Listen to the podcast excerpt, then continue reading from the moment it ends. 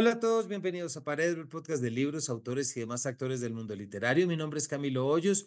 Les doy la bienvenida a un capítulo en el que estaremos hablando no de novela ni de ficción, sino de historia, porque invitamos al autor Carl Henrik Langebeck para que nos hablara sobre su más reciente libro, Conquistadores e Indios, la historia no contada.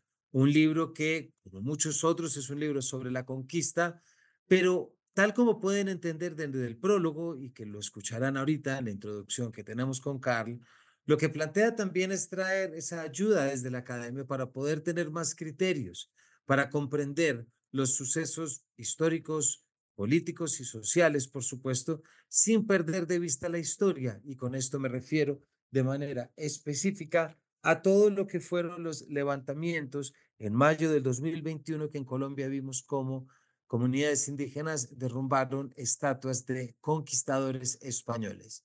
Momentos en los que, como siempre, yo creo que los libros entran a ayudarnos a darnos más criterio y saber que la historia tiene muchos pliegues y tiene muchos matices.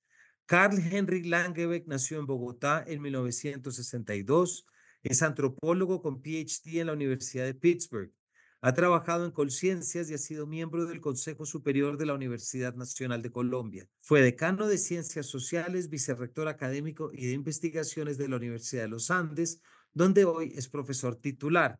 Es rector de Uni Empresarial, presidente del Consejo Superior del Gimnasio Moderno y miembro del Comité Académico de Uniminuto. En 2009 recibió el premio Ángel Escobar por su libro Los Herederos del Pasado y en 2022 la condecoración Simón Bolívar por sus aportes a la educación. Su trabajo arqueológico e histórico se ha concentrado en la Sierra Nevada, Tierra Adentro y Boyacá. Ha trabajado en la imagen del pasado indígena en la sociedad colombiana y venezolana, así como la organización política y económica de los indígenas en el siglo XVI. Es autor de Los Muiscas y Antes de Colombia y aquí está con nosotros para presentarnos Conquistadores e Indios. Bienvenidos. Carl, en primer lugar, bienvenido a Paredro. Muchísimas gracias, Camilo, por esta invitación. No, gracias a ti por acompañarnos. Carl, vamos a estar hablando sobre tu libro más reciente, Conquistadores e Indios, la historia no contada, publicado por Editorial Debate, un libro que a mí, te lo comentaba ahorita fuera de micrófono y que ahorita lo vamos a ver, un libro que me ha parecido muy importante y muy pertinente, siempre siguiendo la premisa que tenemos en este lugar, y es como los libros nos ayudan a entender la realidad que nos rodea y eso muchas veces tiene que ver con los conflictos políticos, sociales actuales, porque la historia no se terminó de escribir, sino que se sigue escribiendo día a día. Pero antes de arrancar, Carl, por ahí, me gustaría preguntarte por tus dos libros anteriores. Me refiero a Los Muiscas, la historia milenaria de un pueblo chipcha del 2019 y por Antes de Colombia del 2021. Y te lo quiero preguntar porque, Carl, tú eres un académico. Tú trabajas, has trabajado, pues no sé cuántos años ya en la Universidad de los Andes. ¿Cómo fue o cómo ha sido, cómo se ha mostrado este volcamiento un poco a unos sellos editoriales más divulgativos para no escatimar en rigor, pero de pronto sí llegar a un público distinto al que se le puede llegar con todo el respeto en unas muy buenas ediciones uniandes, etcétera, pero pues que es distinto. Eh, sí, mira, eso digamos, eh, esa es una, una, pregunta que es muy de fondo. Camilo, yo creo que eh, la vida académica em, paulatinamente se ha ido divorciando de una de las tareas más importantes que tiene, que es la divulgación. No en todos los países hay, hay ejemplos de divulgación, sobre todo en los países anglosajones y, también en España, entre otras cosas. Tiene una buena literatura de divulgación. México también. Em, en, que, en que realmente los académicos hacen un esfuerzo de llegar a la gente.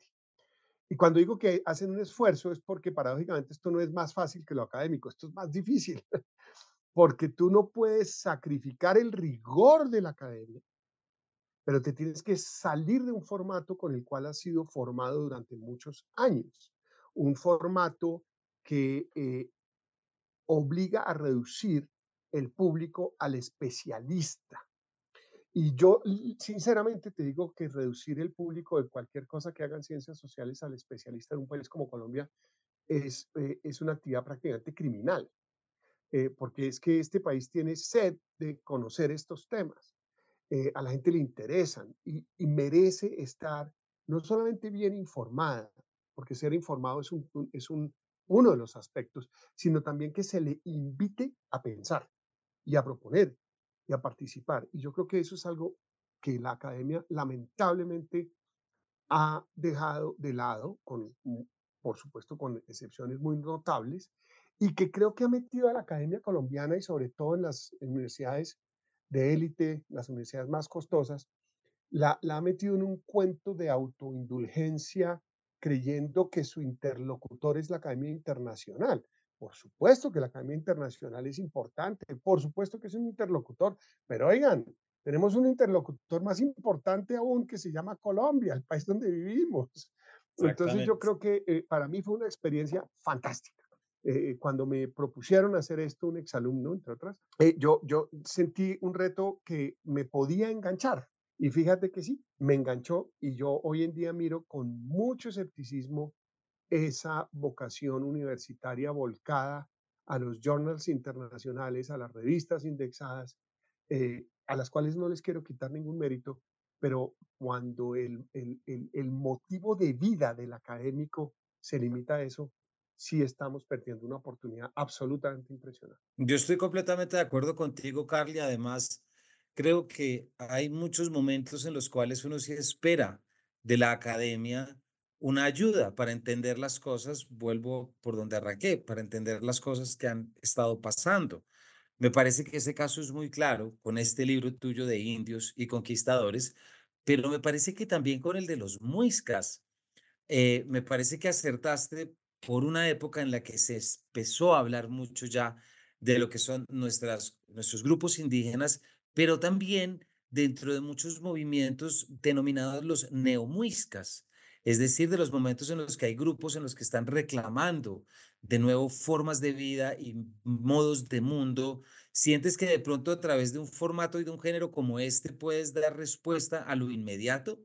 Mira, hay un- una expresión que tú usaste al comienzo y es que al lector no lo podemos subestimar. Y yo creo que en Colombia muchas personas cometen el error de creer que lo que hay que hacer para el público general son casi cartillas, son cartillas para analfabetos. Y resulta que el, el- el lector es un, es un personaje importante, es un interlocutor importante. Entonces, lo primero que hay que hacer es no tratar al lector como si fuera una persona que le va a costar un enorme trabajo entenderte y que tú tienes que hablar casi que un lenguaje de niños para que entienda y hacerle dibujitos y, y dibuja- y dibuja- digamos hacerle el muñeco con plastilina. Eh, entonces, eh, yo creo que eso es lo primero. Un, un buen libro de divulgación es un libro que respeta al lector como, un, como una persona pensante. Eh, y yo creo que eso es fundamental. Y uno lo aprende, mira, uno lo aprende con el tiempo y es que eh, a veces son personas mucho más abiertas a entender cosas que el especialista. Porque el especialista se ha metido por entre un tubito chiquitico que maneja un lenguaje especializado y cualquier cosa que salga de eso es muy difícil de entender. En cambio, creo que el lector, que no ha sido hiperespecializado de alguna manera, tiene una capacidad de conectar cosas eh, y, de, aprovechar el, el español eh, no especializado de una manera mucho más, mucho más rica. El, el, ese es el primer tema. El formato, yo te quiero decir que este formato, estas publicaciones, eh, yo no volveré a especializarme en las publicaciones áridas de la academia. Obviamente hay un par de trabajos que tengo pendientes y seguiría haciendo artículos, sobre todo con mis estudiantes, porque desgraciadamente los jóvenes que no se metan en esa carrera eh, los fritan en la, vida académica. Pero, creo que es un privilegio llegar a cierta altura en que ya no me pueden echar de la universidad, eh, eh, lo cual es una delicia, y puedo darme el lujo de escribir para el público general sin disminuir el rigor en ninguna medida, pero además te quiero decir que este formato permite decir cosas que los artículos especializados no te permiten. Y aquí sí tengo una crítica muy de fondo a esos artículos especializados, y es que yo los definiría como artículos deslactosados en el sentido en que el, al autor le queda muy difícil manifestar opiniones políticas, porque los pares que te evalúan te van a, te van a, si, si te sales del canon de la revista o de los pares especializados, estás frito. Aquí te puedes salir del canon. Tienes una mayor libertad de decir cosas. Y yo creo que una mayor libertad se traduce en el fondo en un mayor rigor, porque el autor está obligado a, eh, a, hacer explícito su punto de partida, que es una visión del mundo. Y eso me parece delicioso, porque en, las revistas especializadas eso nunca te lo van a aceptar. Eh, y eso, eso realmente para mí ha abierto un mundo que es mucho, te lo digo con toda sinceridad, mucho más interesante.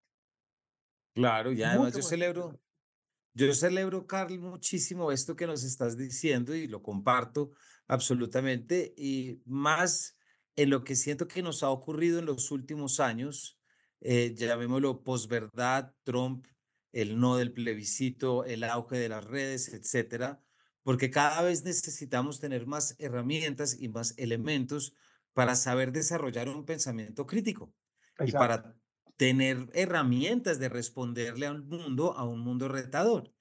Y desde esa perspectiva me parece que tu libro es especialmente acertado.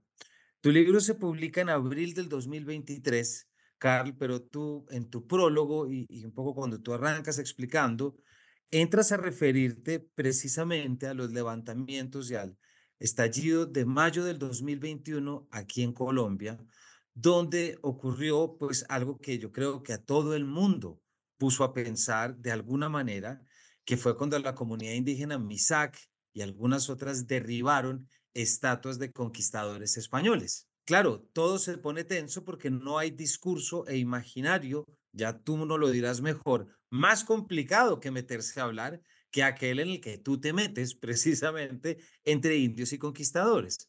Entonces, quisiera pedirte que nos contaras un poquito ese punto de partida y esa necesidad tuya en este libro de desmontar ficciones y desmontar mitos que a mi juicio me parecen terriblemente importantes, vuelvo a decirlo, en este momento de inclusión de comunidades indígenas y sobre todo de interlocución. Mira, ese es un punto muy importante. Yo creo que el, el mundo en este momento está en una encrucijada muy peligrosa porque las los diferentes eh, formas de autoritarismo, eh, Trump y sus némesis en cualquier parte del mundo, les interesa que veamos el mundo en blanco y negro.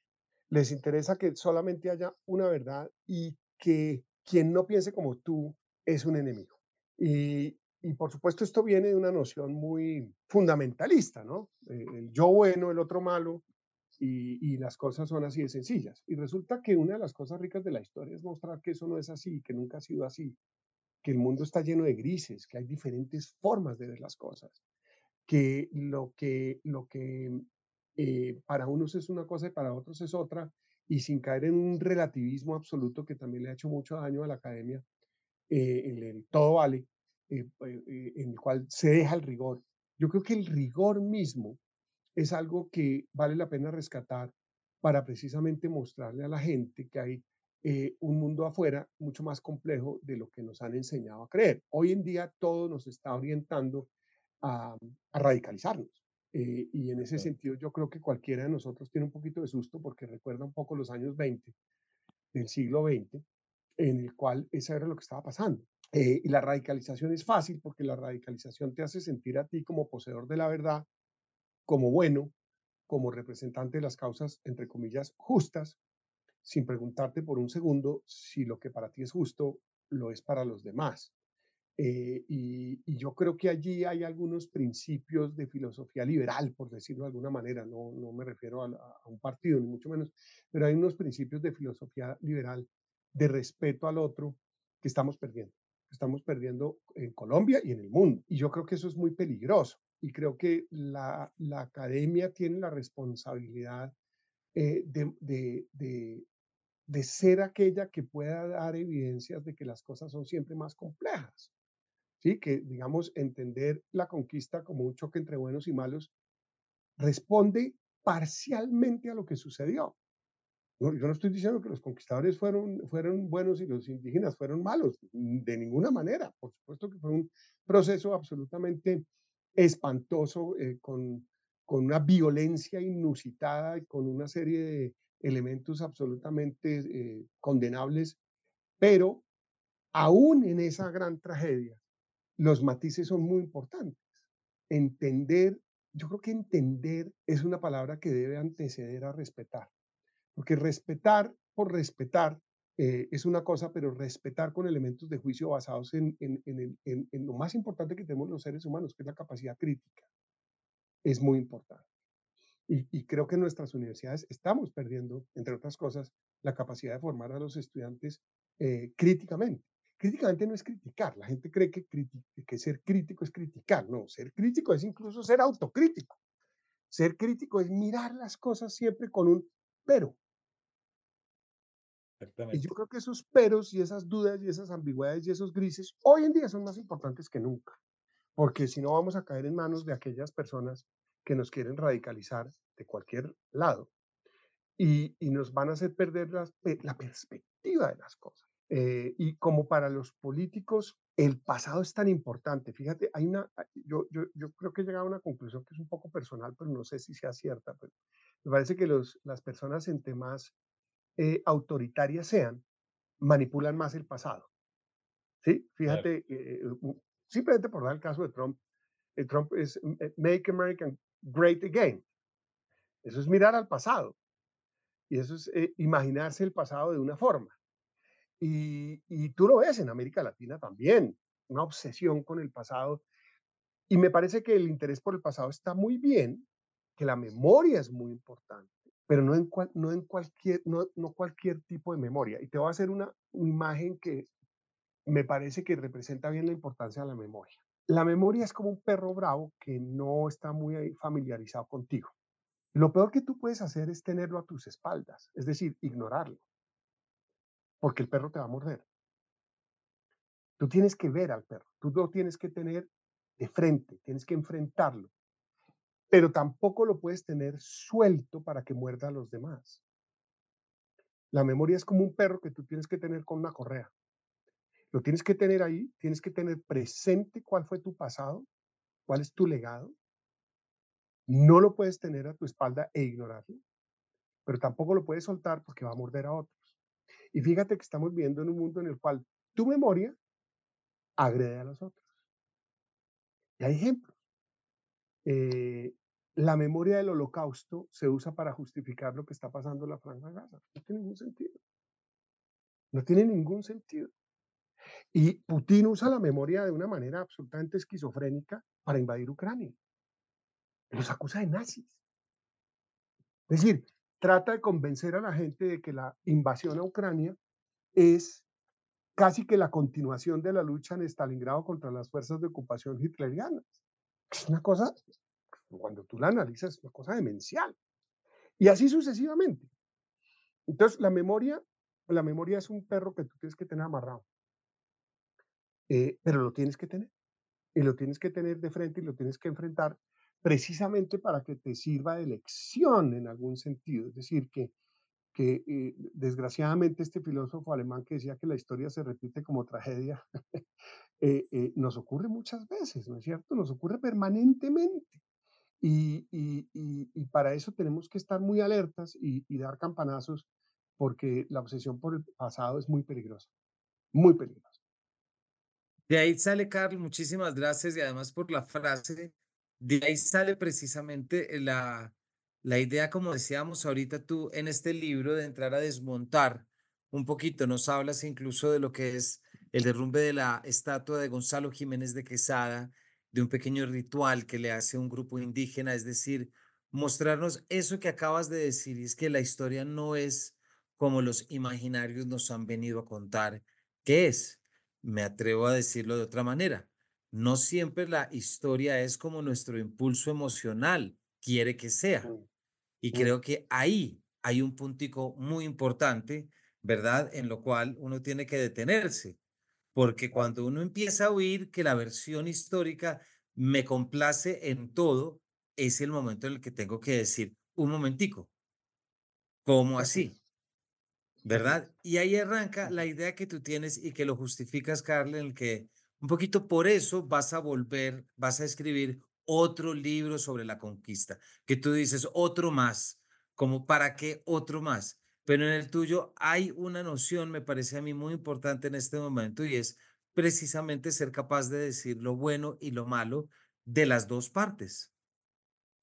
Sí, entender que son seres humanos, ¿no? Fíjate, fíjate la- las grandes contradicciones de la conquista.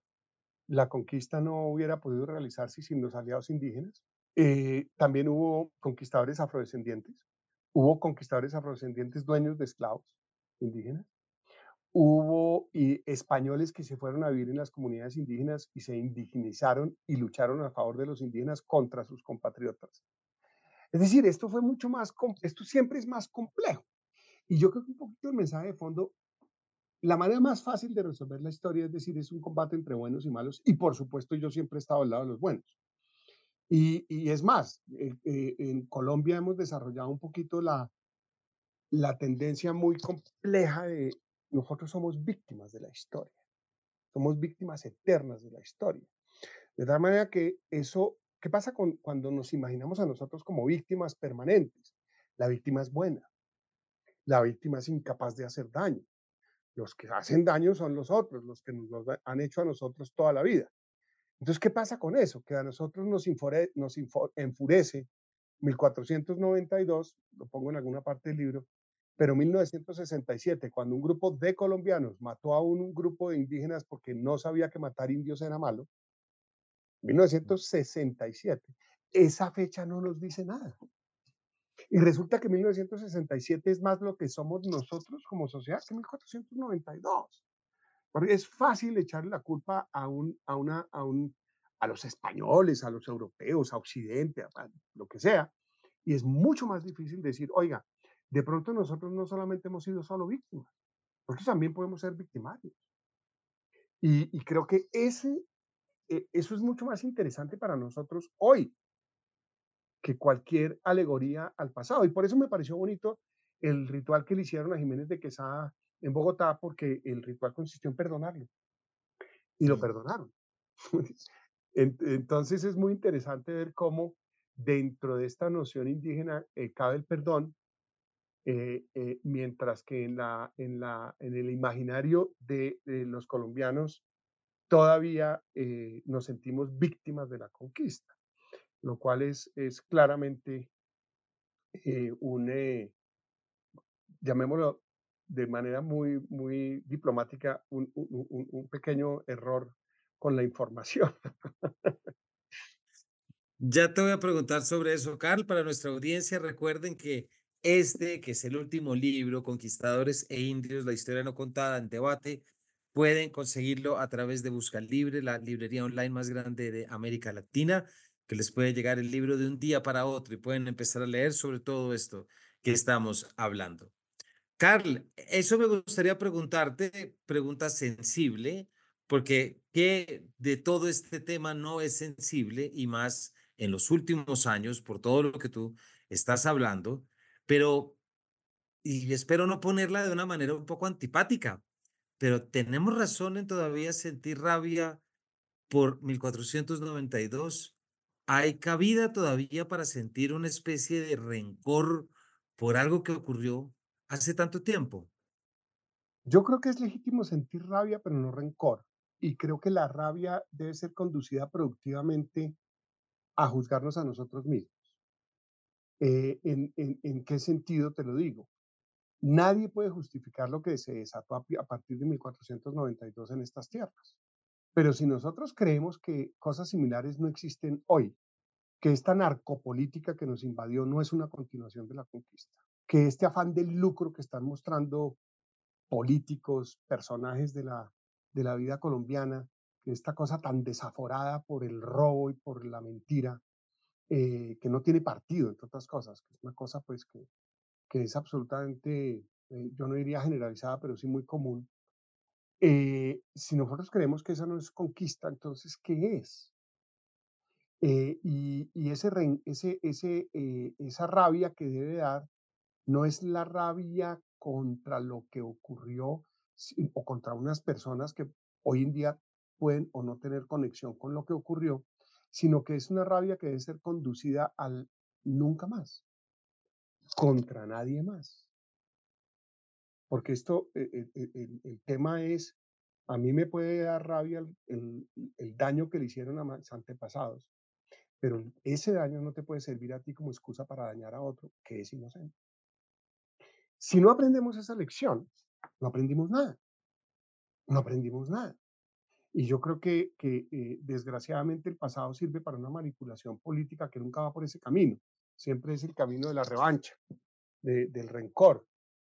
Eh, y, eso nos mete en, en caminos muy peligrosos, muy peligrosos. Incluso fíjate que las buenas causas, las malas causas, perdón, las malas causas de la historia se han montado sobre causas legítimas.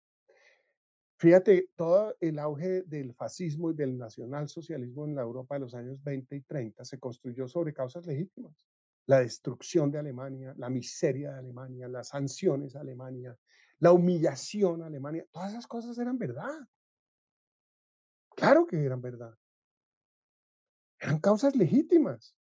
Pero fíjate en lo que desembocó. Nosotros, nosotros confundimos causas, eh, causas legítimas con intereses oscuros.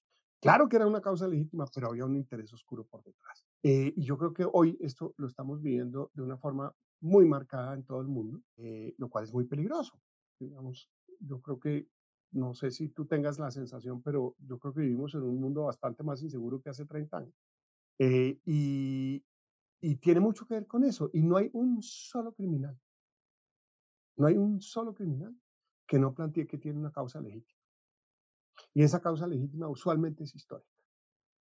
Mire el daño que me hicieron, entonces yo, yo devuelvo, ojo por ojo hasta que todos quedemos ciegos. A partir de lo que estás diciendo, hay algo que, que lo pone uno a pensar y tu libro también está en esa medida y es pensar de nuevo lo que son las creaciones de narrativas y de imaginarios que al principio pueden ser cómicos y uno se puede burlar a lo lejos, jiji, jaja, pero después se empieza a dar cuenta que ya están censurando libros en la Florida, que hay padres que están en realidad denunciando a profesores de arte porque mostraron el David de Miguel. Ángel desnudo, Sí, ¿verdad?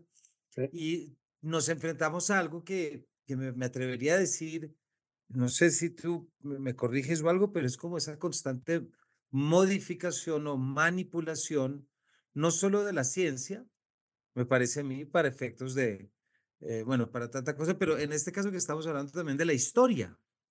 ¿Cómo puedo manipular la historia? ¿Cómo puedo olvidar oportunamente ciertas cosas para enfocar una rabia y un odio? Porque es que entre muchos de los eh, capítulos, ya de los contenidos, y para la audiencia que son deliciosos de leer todos, Carlos, que tú pones, pero hay uno que me imagino que leerlo normalmente o no es normal y habrá mucha gente que lo molesta, pero es cuando tú pones en alguno de tus subcapítulos, los conquistadores también tenían alma o también tenían corazón, mm. ¿no? Ese tipo de cosas que supone meterse con lo incómodo. ¿Cómo te supuso esa experiencia? Porque definitivamente vivimos en un momento en el que más de uno le gustaría borrar algunos argumentos históricos. Claro. Fíjate que es muy interesante, hoy, hoy lo comentaba en clase con mis estudiantes. El cuento que nos han metido de que los españoles pensaron que los indígenas no tenían alma es completamente falso. Eso sí, en efecto, lo debatieron dos o tres teólogos en España durante un momento dado, pero nadie se tomó en serio que los indígenas no tuvieran alma. ¿Por qué? Porque es que si los indígenas no tenían alma, no podían ser cristianizados. O sea, no tenía ningún sentido el papel de la iglesia en el Nuevo Mundo si se partía del hecho que los indígenas no tenían alma. La iglesia llegaba a salvar armas. Entonces, Claro. por supuesto, esa- pero es, nos han metido ese cuento. Claro que los, los indígenas tenían alma y eso los hizo víctimas de, de- de ese proceso de, de adoctrinamiento. Eh, por otra parte, eh, eh, la iglesia misma se trató, de controlar a los, conquistadores. Una de las cosas que creo que es interesante mostrar es que el principal enemigo de los conquistadores era no solamente los indígenas contra los cuales luchaban, ayudados por otros indígenas ellos mismos, sino la iglesia y la corona. La iglesia y la corona tenían el reto de meter en cintura a los conquistadores y usaron divinamente el sentido de culpa. Y por eso en, en el libro yo digo, bueno, Ba- Bartolomé de las Casas fue tan bueno como dicen, o no. Bartolomé de las Casas manipuló la culpa de los españoles, culpa bien ganada, por supuesto, para quitarles recursos para la iglesia. Y por eso los testamentos de los conquistadores que se basan en esa noción de ánimo y lucro, pero con sentido de culpa, los conquistadores confiesan muchas de las cosas que hicieron. Eh, decían, mire, yo tengo tales hijos mestizos, yo le robé a los indios, yo quiero que parte de mi fortuna se le devuelva a los indígenas, etcétera, etcétera, etcétera. Y eso lo hacían porque habían desarrollado un complejo de culpa muy importante a partir de, Bartolomé de las Casas y, otros, y otras personas en las cuales eh, existía la noción de que los conquistadores para ir al cielo tenían que arrepentirse. Eh, entonces, por eso titulo ese capítulo un poquito Los españoles también tenían alma. Claro que tenían alma y, eh, y también fue manipulado esa, certeza con fines económicos. De, venga, le quitamos a los españoles platica con sus testamentos. Exactamente, y hay unos puntos, Carl, que yo me topé a lo largo, del, a lo largo de tu libro, y es como pequeños encuentros eh, si ya hay uno como este de los conquistadores y demostrar estos arrepentimientos y estas otras caracterizaciones, hay uno que me pareció particularmente interesante que apela mucho a como mucha gente ha visto, incluso en la actualidad o en los últimos 10 años, la relación y la historia que tienen las comunidades indígenas, reduciéndolo todo al pobre indio. Mm. Es decir, la imagen que la conquista fue unos eh, conquistadores que llegaron apabullando con todo, barriendo con todo, y estos otros pobrecitos fueron víctimas porque hay algo que me gustaría que nos contaras porque es todo lo que supone quitarles la historia también a lo indígena para verlos, como tú lo dices en más de una ocasión, como unos imbéciles. Mira, totalmente. la, idea de pobre indio se construye en la colonia y la construye el, la corona y la iglesia para controlar a la población descendiente de conquistadores en el Nuevo Reino. Eh, y esa noción de pobre indio llega hasta nuestros días, ¿no? Que es una, por supuesto, es parte de una cosa de infantilización del indígena, que llega a niveles a veces absolutamente morbosos. Y yo no creo que para las comunidades indígenas hoy sea útil que eh, la sociedad colombiana los piense como pobrecitos. Me parece que eso es una manera eh, eh, eh, eso no quiere decir que no tengan un sinfín de problemas, unos más que otros, porque en cada región pasan cosas muy distintas. Pero claramente cuando la pobrecía se le asigna a los indígenas por definición, estamos siendo parte del problema, estamos siendo parte de ese legado colonial, porque cuidadosamente se construyó hasta tal punto que en los documentos coloniales los indígenas se presentan como pobrecitos. Yo soy un pobre indio porque además era la única manera de apelar a la justicia española para tratar de tener eh, algún privilegio o defender algún derecho. Entonces, la, la, verdad, esas nociones que se ven, y tú lo decías, como jajaja, ja, ja, tan inocentes, tan, no lo son, nunca lo son, nunca lo son. ¿no? Por ejemplo, la manera como este país ha borrado a los campesinos, es una cosa muy impresionante, porque es que, claro, los campesinos no cupieron en ninguna categoría cultural, en la constitución del 91, ¿no? no tienen derechos culturales porque no son una minoría étnica. Entonces quedaron por fuera del pobrecito, quedaron por fuera del, del ambientalista, del ecológico, y, pues obviamente hoy en día nos hemos dado cuenta, creo yo, que en Colombia hay una población campesina que hemos eh, olvidado por completo. Todas esas categorías nunca son inocentes, nunca. Tienen siempre una carga eh, que no es solamente semántica, sino que es una carga realmente política y económica muy compleja, muy compleja. Así que pues eh, yo creo que, digamos, si uno siembra la semilla de, otra cosa que decía un, el mismo gran filósofo alemán al que hemos hecho referencia, que es, es, la obligación moral no de los intelectuales, no de los académicos, sino de los ciudadanos, que es dudar de todo, de omnibus dubitarum. Es más, ser capaz de dudar incluso de las cosas que tú te sientes inclinado a creer, que por supuesto son siempre las más difíciles, porque se vuelven eh, artículos de fe. Y yo creo que la, construcción de una sociedad verdaderamente democrática eh, consiste precisamente en que la gente sea capaz de mirar críticamente las cosas, sobre todo las cosas que cree que le gustan, por buenas o malas razones. Porque las cosas que a uno no le gustan es facilísimo ser crítico. A ver, obvio que es Exactamente. Pero las que uno se siente inclinado a creer, también esas tienen que mirarse con ojo crítico y son siempre las más difíciles.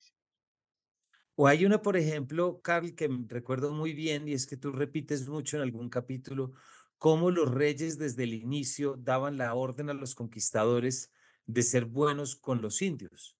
Sí, y no, no por buenas razones, sino porque ahí había una tensión muy, muy clara. El conquistador tenía un interés a corto plazo, la corona lo tenía a largo plazo. Sí, entonces, obviamente, al, el español, digamos, al conquistador promedio, y oh, este es un punto importante, no todos los españoles que llegaron eran conquistadores. el porcentaje de españoles que llegaron a empuñar un arma contra los indígenas, pues fue una fracción de los españoles que finalmente llegaron. Pero bueno, el, ese conquistador que empuñó las armas para conquistar, su interés era a corto plazo y por lo tanto el buen trato a los indígenas solamente era importante como estrategia a corto plazo para sobrevivir, para tener una campaña militar exitosa. Pero para la corona era mucho más importante porque en el fondo la población tributaria y la población que iba a trabajar las minas y la, la población que iba a trabajar las perlas, pues había que protegerla en, alguna medida y por lo tanto dictó normas que estaban encaminadas a la protección, entre comillas, de la población, pero pues obviamente eso tenía un interés económico muy, claro, ¿no? Que pues, tenía que ver con las fuentes de financiación de la corona. Claro. Carl, hay algo, se nos empieza a acabar el tiempo, pero hay algo que me llama la atención y te quiero preguntar, y es que en dos o tres ocasiones, ahorita durante la entrevista, frente a algunas preguntas que yo te he hecho del libro, tú has contestado con cuestiones actuales, cosas que están pasando ahora. Me da la impresión de que tus libros, y este libro en particular, en ningún momento se desprende del presente, Sí, ¿cierto? sí, tienes razón. Yo, una de las, yo soy arqueólogo, sí, en realidad, para mí la colonia es un periodo, un periodo tremendamente reciente. Yo, estaba acostumbrado a, a- a- periodos de tiempo mucho más antiguos. La, la, la, la, la colonia casi que, la conquista casi que me mete en un vértigo contemporáneo. Eh, pero, pero sí, yo creo que en realidad cuando uno eh, eh, mira las cosas de para atrás, no hay interés en el pasado que no pase por, por el presente.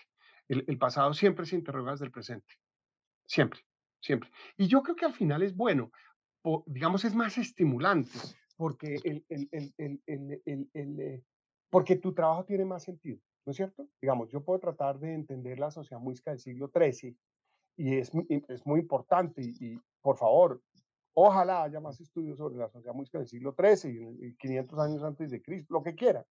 Pero creo que en el fondo todo esto tiene sentido cuando eso dialoga con el presente cuando eso se pone frente a ti y no a tus espaldas, cuando el pasado está frente a ti y cuando tú puedes hacerle preguntas de alguna manera y obtener respuestas eh, que no son solamente imaginación, sino que tienen un rigor de investigación científica. Yo no tengo ningún miedo a la palabra científica, porque ese es otro miedo que nos han metido y que se vio reflejado en, con, con la vacunación, ¿no?